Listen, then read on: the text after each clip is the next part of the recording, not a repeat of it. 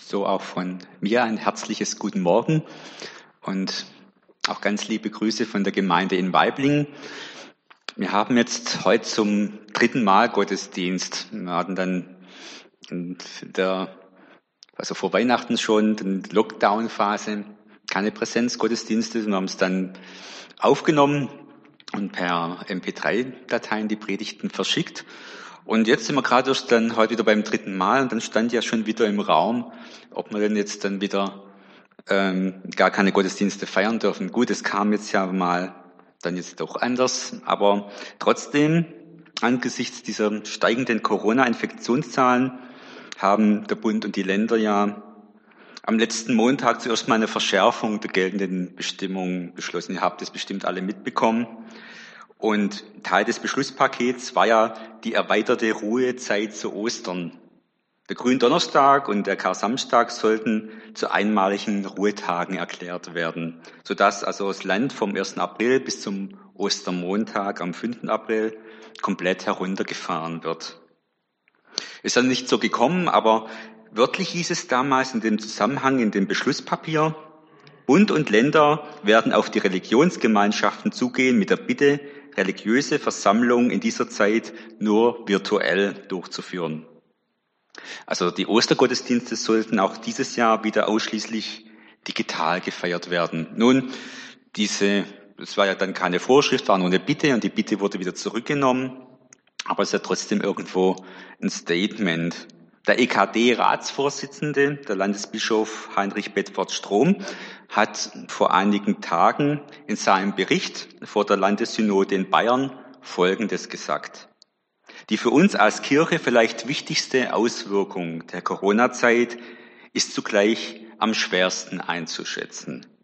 Was macht diese Zeit mit unserer Seele?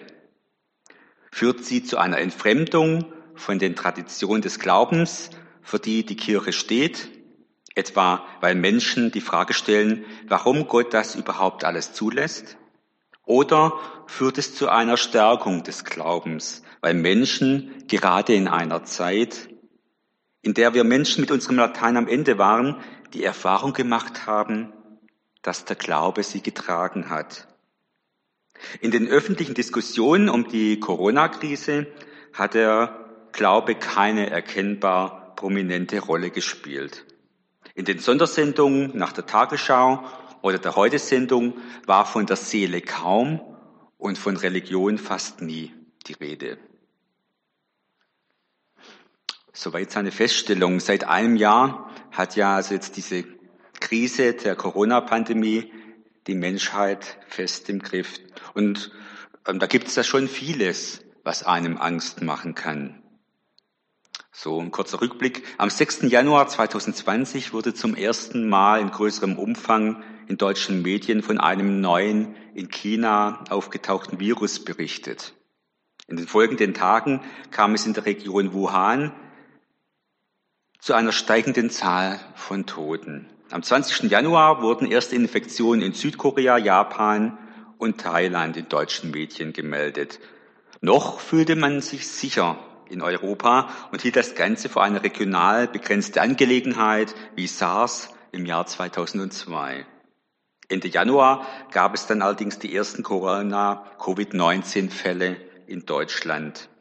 Die Fluggesellschaften stellten ihre Verbindungen nach Asien weitgehend ein. Offizielle politische Stellen aber sprachen weiterhin von einer geringen Gefahr für Europa. Am 5. Februar meldete China 500 Corona-Tote. Mitte des Monats war das Virus dann auf allen Kontinenten verbreitet. Nachdem sich die Seuche immer weiter ausbreitete und die Weltgesundheitsorganisation WHO von einer Pandemie sprach, wurden in Deutschland Großveranstaltungen untersagt und ab dem 13. März 2020 Schulen geschlossen, um die Zahl der Ansteckungen möglichst zu reduzieren. Ja, und vor einem Jahr gab es ja dann auch keine Ostergottesdienste. Und es war ein genereller Lockdown. Ist noch erinnert, am kam Freitag der Papst dann vor verregneten ähm, Straßen vor Vorplatz ähm, ganz allein, wo ansonsten dann Tausende von Gläubigen stehen. Ja, die, die Menschen hatten Angst. Die Angst griff um sich. Der Mensch und seine Angst. Angst kann Menschen demütig machen, unter Umständen aber auch aggressiv. Das sieht man ja dann auch so an manchen Demonstrationen, die wir im vergangenen Jahr erlebt haben.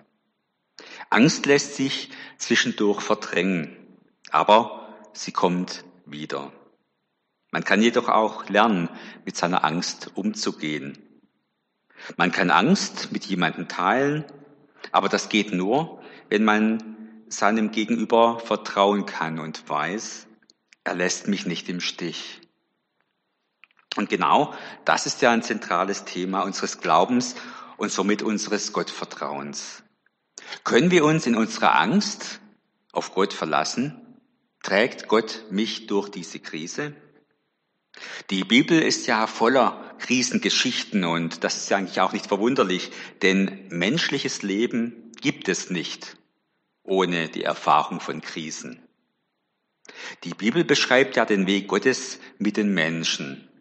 Das Besondere an den Erzählungen und Texten innerhalb der Bibel ist jedoch, dass Menschen solche existenziellen Lebensphasen mit Hilfe von Gott und durch ihren Glauben an ihn überwinden. Dass sich Wege auftun, die vorher nicht ersichtlich waren und dass es zu entscheidenden Wendungen, das ist die Wortbedeutung von Krise, kommt. Da gibt es zum Beispiel Abraham und Sarah, die im hohen Alter die Hoffnung auf ein gemeinsames Kind schon aufgegeben haben. Und Gott selbst sorgt dafür, dass Abraham zum Erzvater schlechthin wird, mit einer großen Nachkommenschaft, zu der Gott den Segen gibt. Da ist das Volk Israel, das in Ägypten in der Knechtschaft lebt und mit Mose durch Schilfmeer zieht. Schließlich wird das auserwählte Volk Gottes ins gelobte Land und in die Freiheit geführt. Bis dahin ist es ein langer und beschwerlicher Weg. Hiob, ein gottesfürchtiger Mann, gerät in eine tiefe Krise, als ihm alles, was er besaß, genommen wird und er selbst schwer leiden muss. Sein Glaube an Gott wird auf eine harte Probe gestellt. Doch am Ende vermehrt Gott seinen Besitz und sein Ringen mit Gott, wie auch sein Festhalten an Gott, werden belohnt. Und auch Jesus muss zunächst eine Wüstenzeit von 40 Tagen durchmachen, in der er vom Teufel als Widersacher versucht wird, bevor er als Wanderprediger durch das Land zieht, Wunder vollbringt, Gottes Wort verkündigt und Menschen zu Gott führt. Und Paulus, der als frommer und eifernder Jude die Christusgläubigen verfolgt, wird nach einer Offenbarung und einer kurzzeitigen Erblindung zum wohl wichtigsten Apostel der Christenheit. Seine Missionsreisen sind trotz aller Erfolge auch Krisenwege und in seinem Amt als Apostel erlebt er immer wieder Krisenzeiten, seien es Gefängnisaufenthalte oder Anfeindungen gegen seine Person aus den Gemeinden. Die biblischen Erzählungen und Geschichten zeigen, dass uns Krisen im Leben nicht mutlos machen müssen, sondern dass wir vielmehr auch in schwierigen Phasen durch den Glauben Halt und Orientierung haben, dass Gott unsere Wege begleitet und stärken und ermutigen will. Somit sind die Krisengeschichten der Bibel zugleich auch Hoffnungstexte und Erfolgsgeschichten, die für uns heute tröstlich sein und uns zuversichtlich stimmen können. Martin Luther, der in seinem Umfeld selbst mehrere Pestwellen erlebte, beschrieb seinen Umgang mit solchen Pandemien 1527 durchaus hilfreich folgendermaßen. Wohlan, der Feind hat uns durch Gottes Verhängnis Gift und tödliche Krankheit hereingeschickt. So will ich zu Gott bitten, dass er uns gnädig sei und wehre. Danach will ich auch räuchern, die Luft reinigen helfen, Arznei geben und nehmen.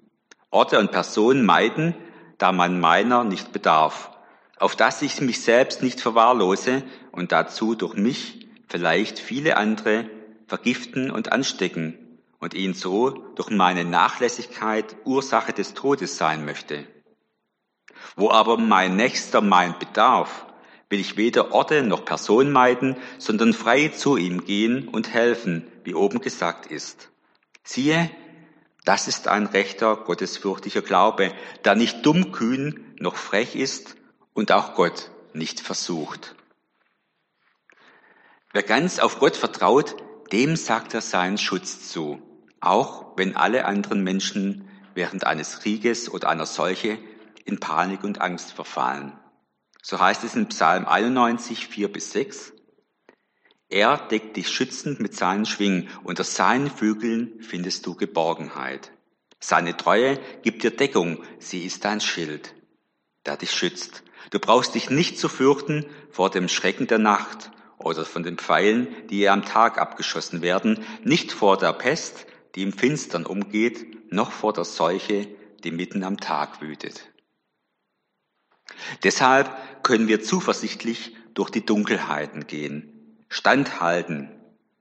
Und wenn wir das einmal nicht können, weil uns die einfach die Kraft fehlt, sind wir damit nicht alleine. Die Frage ist doch, sehen wir diese Krisenzeiten als eine Zeit des Ertragens oder als eine hoffnungsvolle Zeit an? Es ist unsere Entscheidung. Manchmal wird nicht alles gut. Menschen werden nicht gesund. In Zeiten der Isolation sind wir auf uns selbst zurückgeworfen und müssen uns ganz neu auseinandersetzen. Mit uns selbst und mit den anderen. Für manche ist das eine Chance zum besseren Miteinander. Jesus hat uns gesagt, siehe, ich bin bei euch alle Tage. Nicht nur auf dieser Erde, in diesem Leben, sondern darüber hinaus. Das ist ein Stück Hoffnung. Hoffnung, die wir nicht sehen, die wir aber in uns tragen. Wir müssen nicht dauerhaft stark sein und uns vorgaukeln, ich schaffe alles mit Leichtigkeit. Gottes Geist hilft uns auf, wenn wir nicht weiter wissen. Bestimmt könnt ihr euch noch an die Anfangszeit der Covid-19-Pandemie erinnern. Es kam zu Hamsterkäufen von Nudeln, Mehl und Hefe sowie manches andere mehr. Die Sorge, nicht genug zu essen und zu trinken daheim zu haben, trieb die Menschen um.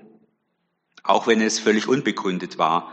Es entstand eine große Angst davor, das Folgende erfahren zu müssen. Ich habe Hunger oder Appetit auf etwas, das ich gerade nicht zur Verfügung habe. Als begehrtestes Gut zu Beginn des ersten Lockdowns im März 2020 entwickelte sich jedoch ein gewöhnlicher Gebrauchsartikel, Klopapier. Der unscheinbare Hygieneartikel wird praktisch über Nacht zum Verkaufsschlager, wodurch die Nachfrage schlagartig auf bis zu 800 Prozent steigt. Nun, in Bezug auf die Versorgung mit Lebensmitteln und Hygieneartikeln haben wir hier in unseren Breiten keinen Notstand erleben müssen. Aber darüber nachgedacht haben wahrscheinlich die meisten von uns.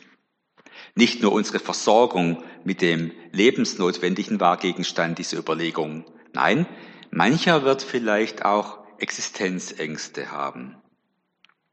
Und so manch einer weiß ja auch nicht, wie es zum Beispiel mit seiner Arbeitsstelle weitergehen mag. Im ersten Buch der Könige wird von dem Propheten Elia erzählt. Er war auch in einem belastenden Versorgungsengpass. Der Auslöser war allerdings kein Virus, sondern eine Hochzeit. Die Hochzeit des Königs Ahab mit Isabel und damit verbunden dessen Hinwendung zum Götzenkult. Der Name Elia bedeutet, Jahwe ist mein Gott. Der Beiname Tischbitter bezeichnet seine Herkunft aus Tischbe in Gilead. Elia ist ein Prophet, der zur Zeit des gottlosen Königs Ahab lebte. Die Blütezeit Großisraels unter David und Salomo ist bereits schon wieder vorüber. Es ist in ein Nordreich, das Reich Israel, und in ein Südreich, das Reich Juda, zerfallen. Das Südreich hat seine Hauptstadt in Jerusalem. Im Nordreich haben sich die zehn Stämme abgespaltet. Dort waren zuerst Sichem, dann Tirza und später Samaria, die Hauptstadt. Ahab regierte im Zehn-Stämmereich von 871 bis 852 vor Christus. Er hatte eine heidnische Frau geheiratet, Isabel, die Tochter des Edbaals, des Königs der Sidonier. Isabel war eine Verehrerin des Gottes Baal und verführte das Volk zum Götzendienst. Anstelle seiner Frau vom lebendigen Gott zu erzählen, erlaubt Ahab ihr, Figuren von Baal aufzurichten, Götzentempel zu bauen und Götzenpriester anzustellen. Und deswegen kündigt Elia eine dreijährige Hungersnot an, die auch eintrifft. Ich lese aus dem ersten Buch der Könige, Kapitel 17, zunächst die Verse 1 bis 7 nach der Guten Nachricht Bibel, Edition 2018. Elia, der Prophet aus dem Dorf Tischbe in der Landschaft Gilead, sagte zu Ahab, so gewiss der Herr, der Gott Israels lebt, in dessen Dienst ich stehe. In den nächsten Jahren wird weder Tau noch Regen fallen, bis ich es befehle. Darauf erging das Wort des Herrn an Elia. Er sagte zu ihm, bring dich in Sicherheit, geh nach Osten über den Jordan und versteck dich am Bach Keret. Aus dem Bach kannst du trinken und ich habe den Raben befohlen, dass sie dir zu essen bringen. Elia gehorchte dem Befehl des Herrn, ging auf die andere Jordanseite an den Bach Keret und blieb dort. Morgens und abends brachten ihm die Raben Brot und Fleisch, und Wasser bekam er aus dem Bach. Aber weil es nicht regnete, trocknete der Bach nach einiger Zeit aus. Gott beruft aus dem Nichts einen Propheten. Der Name Elia taucht hier zum ersten Mal auf. Über sein bisheriges Leben weiß man nichts. Und Gott schickt ihn zum König mit einem einzigen Satz nimmt ihn danach sofort wieder von der Spielfläche und stationiert ihn irgendwo im Nirgendwo am Bach Krit, damit er vor Ahab in Sicherheit ist. Und da ist also der König Ahab, dem der Gott Israels reichlich egal war. Neue Götter waren einfach zeitgemäßer. Was sollte dieser alte Nomadengott noch für eine Bedeutung haben in einem sesshaften Volk? Da waren doch die Götter der Fruchtbarkeit viel wichtiger was brauchte man einen Gott, der mitgeht? Es war doch viel wichtiger, dass die Ernte klappt und dass die Wirtschaft läuft. Und da grätscht Elia hinein. Du wirst schon merken, wohin du kommst mit deinem Wirtschafts- und Fruchtbarkeitsgottheiten. Dürre wird kommen, pass nur auf. Nun, Überbringer schlechter Nachrichten sind ja nie willkommen. Heutzutage werden sie angenörkelt und beschimpft. Damals war das lebensgefährlich. Gottes Hinweis, weg von hier, also war lebensrettend für Elia. Und Elia hält sich an Gottes Wort, geht zum Bach Krit und bleibt da. Der Bach Krit fließt in den Jordan. Der Jordan ist Grenzfluss. Der Bach lag also außerhalb Israels. Gott schickte Elia, dem nun Verfolgung drohte, in Quarantäne, in den persönlichen Lockdown. Die politischen Umstände in Israel und somit auch die persönlichen Umstände Elias veränderten sich, weil er Gott treu war. Und das scheinbar jetzt zu seinem Nachteil. Seine Versorgung lief in Gefahr, in einen Engpass zu geraten und er wurde von Gott in die Isolation geschickt. Und die Raben versorgen den Elia. Sie sind aber eigentlich unreine Vögel, die Fleisch und Aas fressen. Für einen Juden, wie Elia es war, ein krasses Bild. Sie dürfen nicht gegessen werden, so steht es in den Geboten. Der Rabe ist unabhängig. Von Noah freigelassen flog er umher. Er bot dem Noah keine Möglichkeit zu deuten, ob es schon möglich sei, auszusteigen aus der Arche. Wenn aber Gott den Raben gebietet, seinen Elia zu versorgen, dann machen das die Raben. Und Elia macht sich keine Gedanken darüber, dass ihn unreine Tiere versorgen. Nein, er nimmt Brot und Fleisch dankbar an. Nun, woher haben die Raben wohl die Brocken gehabt? Also Rabenvögel gelten ja als diebisch. Also es muss da irgendwo ein gut gedeckter Tisch gewesen sein, von dem die Raben Brotbrocken und Fleischstücke holen konnten. Wie auch immer, es ist eine Geschichte, die unser Gottvertrauen stärken soll. Dieses Vertrauensbild will uns erinnern an Erfahrungen, die wir gemacht haben, wo wir in Sicherheit waren, wo wir versorgt wurden. Und da sitzt der Prophet Elia nun also Mutterseelen allein am Bach Krit im Heidenland und wird von Raben ernährt. Morgens und abends bringen ihm Rabenbrot und Fleisch. Eigentlich kann er also nicht klagen. Er ist versorgt. Anders die Menschen in Israel. Dort vertrocknet die Ernte und die Menschen leiden unter der Trockenheit. Und trotzdem, da sitzt er einsam in der Fremde. Zeiten am Bach Krit, das sind nicht die Zeiten, die wir suchen und auch nicht die Zeiten, die wir lieben. Manchmal ist das Leben eine Zumutung. Die Situation Elias ist nicht unsere. Und doch gibt es Elemente, die uns vertraut sind. Wir haben ja unsere eigenen Zumutungen des Lebens. Das Leben ist unberechenbar, voller existenzieller Herausforderungen und nicht so paradiesisch, wie wir uns das wünschen. Und Corona ist ja auch so eine Zumutung. Und ähnlich wie Elia haben wir eine Zeit lang eingeschränkt, manche sogar isoliert leben müssen. Wir haben verzichten müssen und manches aufgeben. Wir wissen auch, dass die Folgen dieser Pandemie noch lange nachwirken, selbst wenn wir sie durch die Impfung im Griff haben werden. Gott lässt uns in den Zumutungen des Lebens nicht allein. So wie er Elia durch die Raben und den Bach geholfen hat, so steht er auch uns zur Seite. Er gibt in jeder Zumutung auch Ermutigung und Stärkung. Vielleicht sagst du jetzt, schön und gut, diese Geschichte von Elia und den Raben. Aber ich habe auch Gott um sein übernatürliches Handeln in meinem Leben gebeten und Gott hat keine Raben zu mir geschickt. Mag sein, dass Gott dieses Mal nicht in übernatürlicher Weise in dein Leben eingegriffen hat. Aber Elia war auch nicht nur der einzige Diener Gottes im Land Israel, der Gottes Versorgung erlebt hat. Denn neben den Raben gab es da auch noch Obadja, den Palastverwalter des Königs Ahab. Über ihn heißt es in 1. Könige 18, 3b und 4. Obadja hatte immer treu zum Herrn gehalten. Als Isabel die Propheten des Herrn ermorden ließ, hatte er hundert von ihnen in Sicherheit gebracht, sie zu je fünfzig in zwei Höhlen versteckt und mit Brot und Wasser versorgt. Vielleicht schickt dir Gott momentan keine übernatürliche Lösung durch Raben, aber dafür einen Menschen wie Obadja, der dir zu Hilfe wird. Und vielleicht hat Gott ja dich dafür vorgesehen, gerade jetzt ganz konkret für einen anderen Menschen zu einem Obadja zu werden, damit diese Person auf diese Art die Versorgung Gottes in seinem Leben erfährt. Und manches Mal kommt Gottes Hilfe eben doch, auch unerklärlicherweise wie ein Rabe, in dein Leben geflattert. So geht es eine ganze Weile gut, aber dann trocknet auch der Bach Krit aus. Von der Hand in den Mund zu leben, das ist eigentlich schon Herausforderung genug.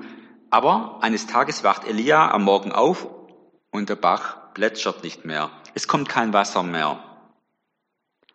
Es sind die Momente im Leben, wo wir den Eindruck haben, dass das wenige, das wir haben, auch noch entkleidet. Da ist das Leben schon schwierig genug und nun kommt auch noch die Corona-Krise dazu.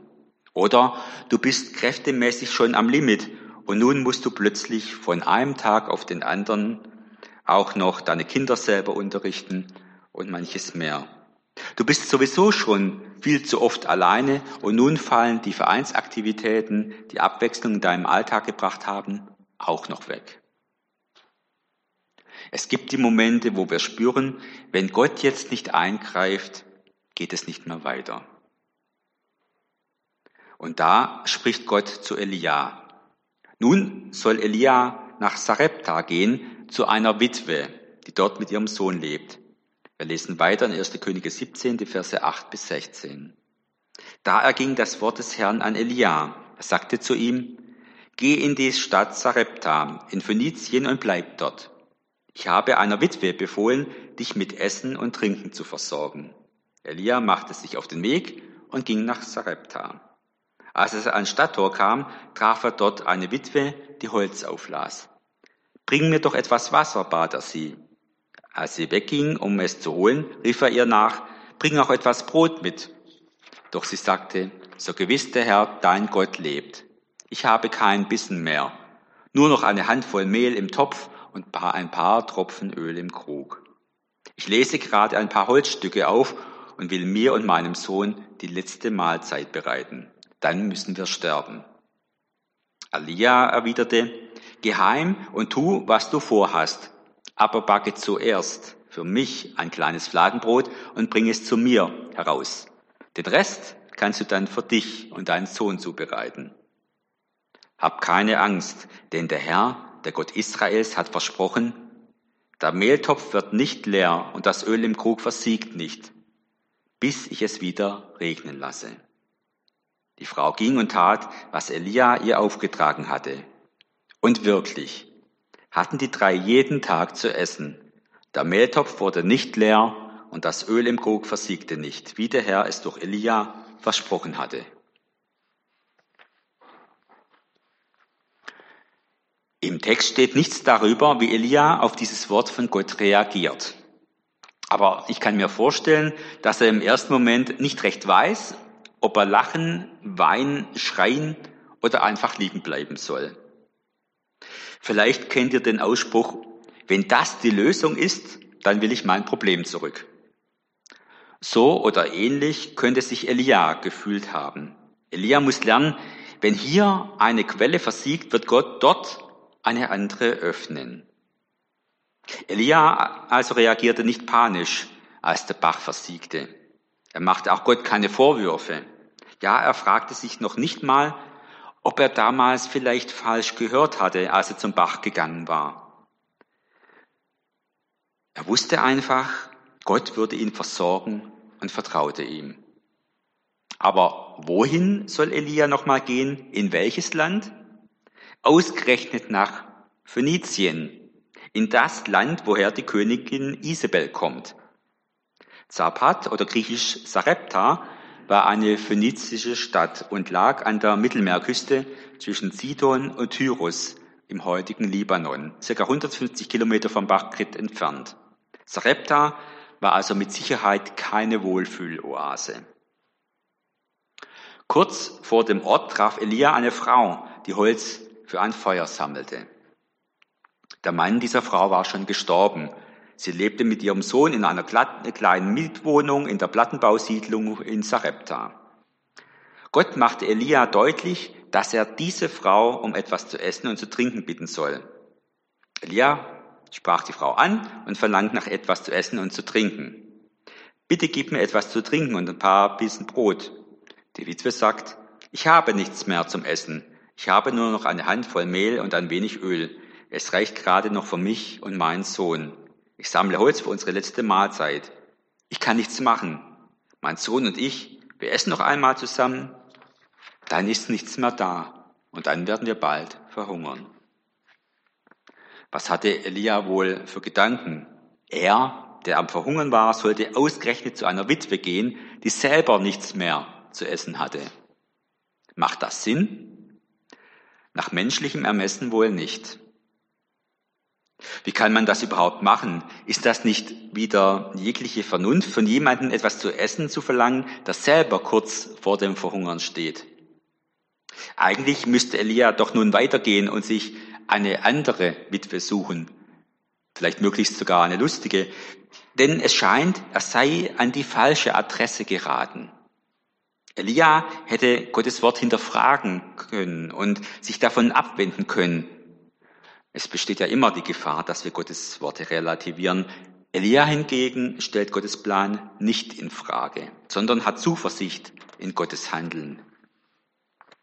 Um dieser Anweisung zu gehorchen, musste Elia echt festes Vertrauen haben. Ich finde es schon Wahnsinn, dass Elia eine mittellose Witwe bitten soll, ihm Essen und Trinken zu geben.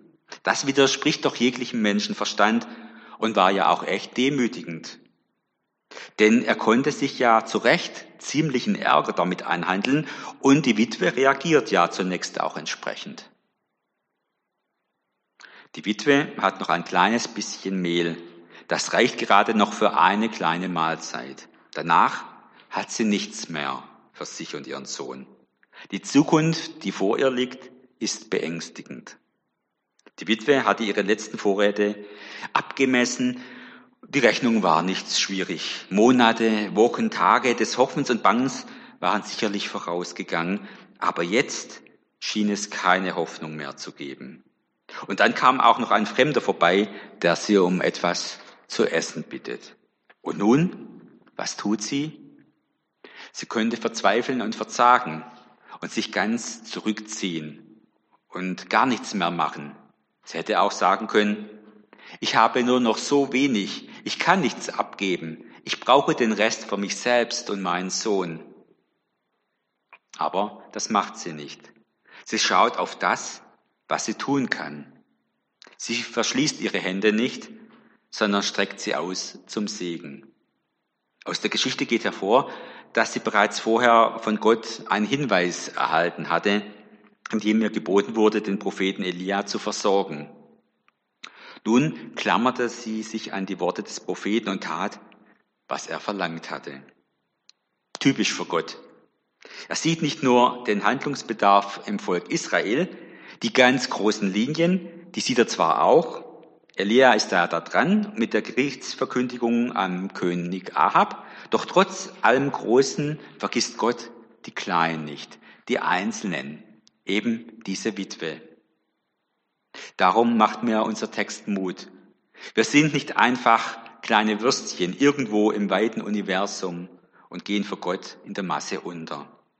Gott hat Augen für jeden Einzelnen von uns. Für ihn ist es kein Widerspruch, einerseits die ganze Welt in der Hand zu haben, wie es an einem Kinderlied heißt, und gleichzeitig auf uns hier zu achten in all den Herausforderungen, in denen wir stehen. In Lukas 4, 24 bis 26 nimmt Jesus auf dieses Ereignis Bezug, um hervorzuheben, dass Gott nicht einer Israelitin, sondern der fremden phönizischen Frau gnädig gewesen ist. Aber ich versichere euch, kein Prophet gilt etwas in seiner Heimat.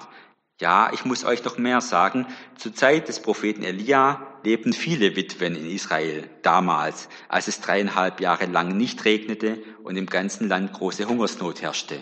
Trotzdem wurde Elia zu keiner von ihnen geschickt, sondern zu einer Witwe in Sarepta im Gebiet von Sidon. Die Worte, die Gott dieser Frau durch Elia sagen ließ, haben sie berührt. Und sie kann es glauben, dass Gott für sie sorgen wird. Dabei war die Frau keine Jüdin, sondern Phönizierin. Und sie hatte bestimmt Angst in dieser Zeit.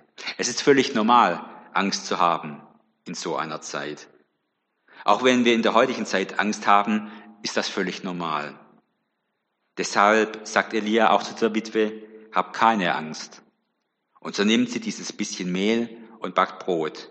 Und sie teilt es auch noch mit dem Propheten Elia. In diesem Glauben teilt sie ihr weniges, was sie hat, und sie erlebt Gottes Fürsorge auf unerklärliche Weise. Der Prophet Elia verheißt ihr von Gott her, dass ihre Vorräte, Vorräte niemals ausgehen werden. Wir gleichen in vielem dieser Frau aus Sarepta. Entmutigung und Hoffnungslosigkeit kennen wir auf die eine oder andere Art aus eigenem Erleben. Ich habe.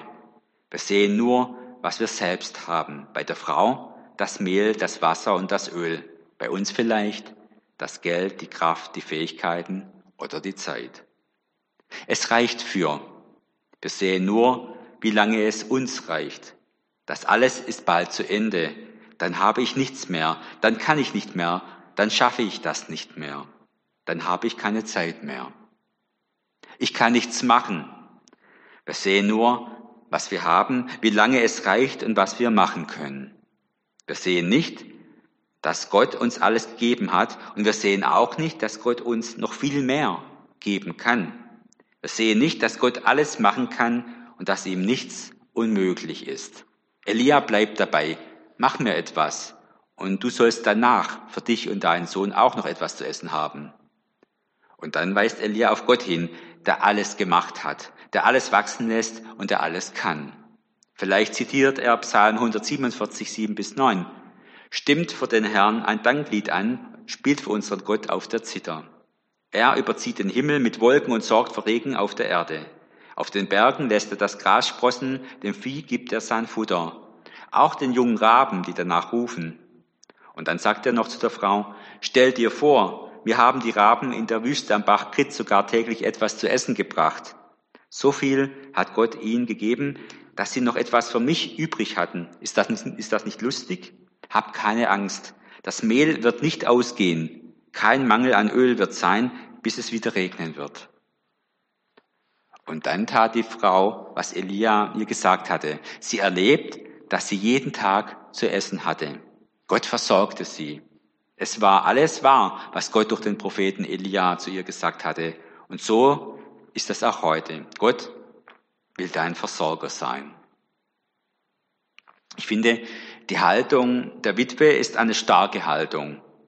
Auch wenn die nahe Zukunft beängstigend und ungewiss ist, das tun, was ich in dem Moment tun kann, um anderen und mir selbst zu helfen, das ist doch Glauben dass ich bei aller Unsicherheit und Angst auf das Gute sehe, was ich habe und tun kann. Das können wir auch.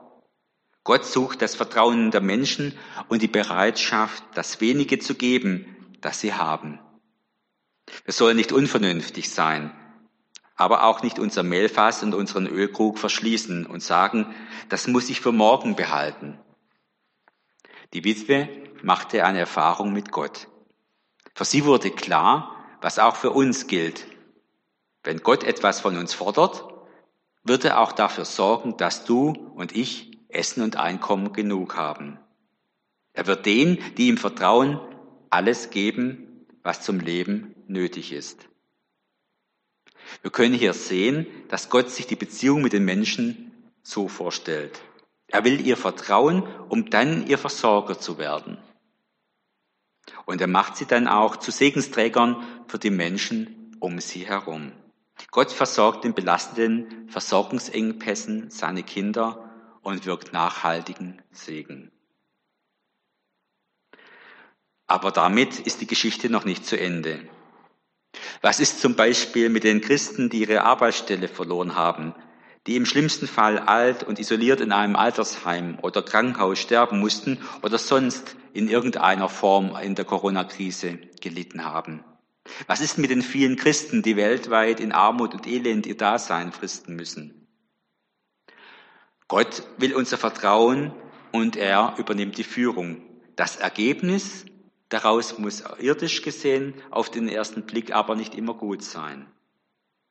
Ich lese aus 1. Könige 17 die restlichen Verse 17 bis 24. Nach einiger Zeit wurde der Sohn der Witwe, die den Propheten in ihr Haus aufgenommen hatte, krank. Sein Zustand verschlimmerte sich immer mehr und zuletzt starb er. Da sagte die Mutter zu Elia, was habe ich mit dir zu tun, du Mann Gottes? Du bist nur in mein Haus gekommen, um Gott an meine Sünden zu erinnern. Darum musste mein Sohn jetzt sterben.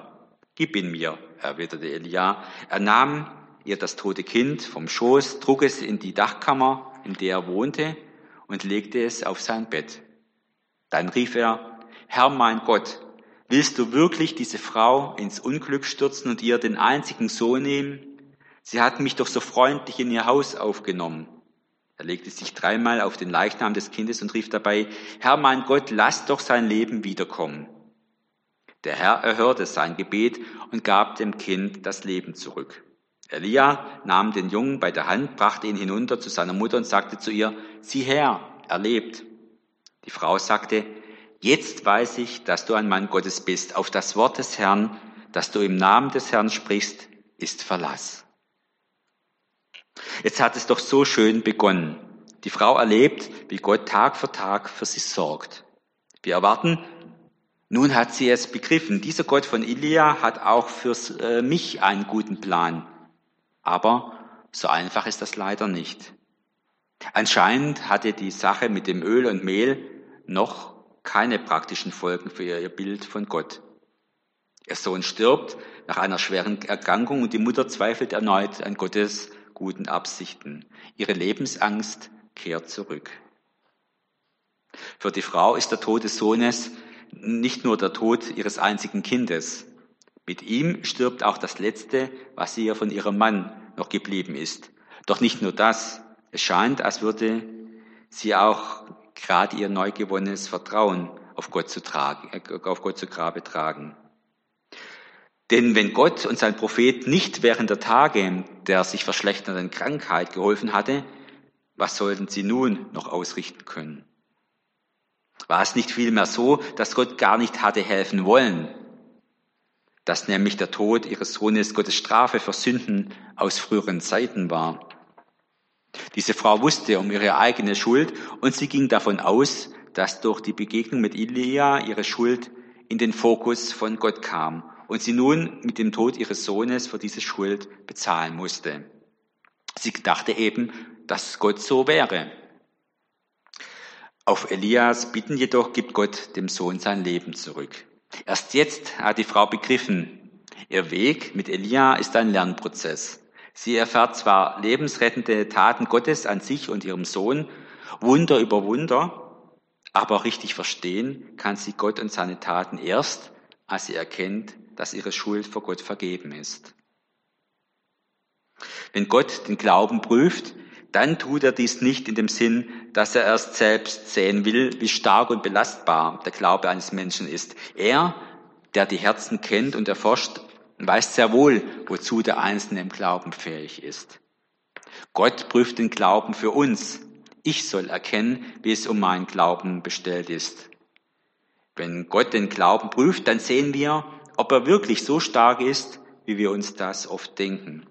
Wir sehen entweder, wie nötig wir die Stärkung im Glauben brauchen, oder wir sehen, wozu wir doch durch den Glauben in der Lage sind. Ja, den Glauben prüft Gott, damit er stark wird, damit er durchträgt und zu einer Sache wird, die nicht nur oberflächlich am Gebet und im Gottesdienstbesuch zu erkennen ist, sondern auch in Geduld und Treue bei allen Problemen und Nöten. Elia, die Witwe und ihr Sohn erkennen, auch wenn wir in Not sind. Gott ist doch größer als die Not und er ist bei uns und verlässt uns nicht. Aber bevor diese Frau ihren Sohn lebendig wiederbekommt, muss sie durch ein erneutes Loslassen hindurch. Gib mir deinen Sohn, verlangt Elia. Und es wird ihr nicht leicht gefallen sein, sich in ihrem Schmerz und Verlust vom Leichnam ihres geliebten Kindes zu trennen. Doch noch einmal erlebt sie, dass in Gottes Reich der Schlüssel zum Empfang im Loslassen liegt. Indem sie losließ, was nicht zum Leben gereicht hatte, empfing sie ihr tägliches Brot. Indem sie nun loslässt, was zum Tode bestimmt ist, empfängt sie ihr Kind lebendig zum zweiten Mal. Und nicht nur das, nun erst dringt sie durch zum wirklichen Glauben. Merkwürdig. Da lebt sie Tag für Tag von Gottes Fürsorge und begreift doch nicht, dass Gott treu ist. Und eigentlich doch nicht merkwürdig. Wie rasch gewöhnen wir uns an Gottes Handeln und nehmen es für selbstverständlich. Zwei Wunder brauchte sie, bis es soweit war. So eine lange Leitung, möchten wir sagen. Aber ist das nicht auch oft unsere Realität? Wir erleben Gott und sorgen uns doch. Gott zeigt, dass er auch mit so banalen Dingen wie ein bisschen Mehl und Öl eingreifen kann und doch begreifen wir es nicht. Wie lang ist denn unsere Leitung, bis wir tief drin glauben können, Gott ist gut. Gott will auch für uns sorgen, auch für dich. So schreibt Petrus im ersten Petrusbrief, Kapitel 7, Verse 6 bis 9. Beugt euch also unter die starke Hand Gottes. Dann wird er euch erhöhen, wenn die Zeit dafür gekommen ist. Und legt alle eure Sorgen bei ihm ab, denn er sorgt für euch. Seid besonnen, seid wachsam. Euer Feind, der Teufel, streift umher wie ein brüllender Löwe, immer auf der Suche nach einem Opfer, das er verschlingen kann. Widersteht ihm, indem ihr unbeirrt am Glauben festhaltet.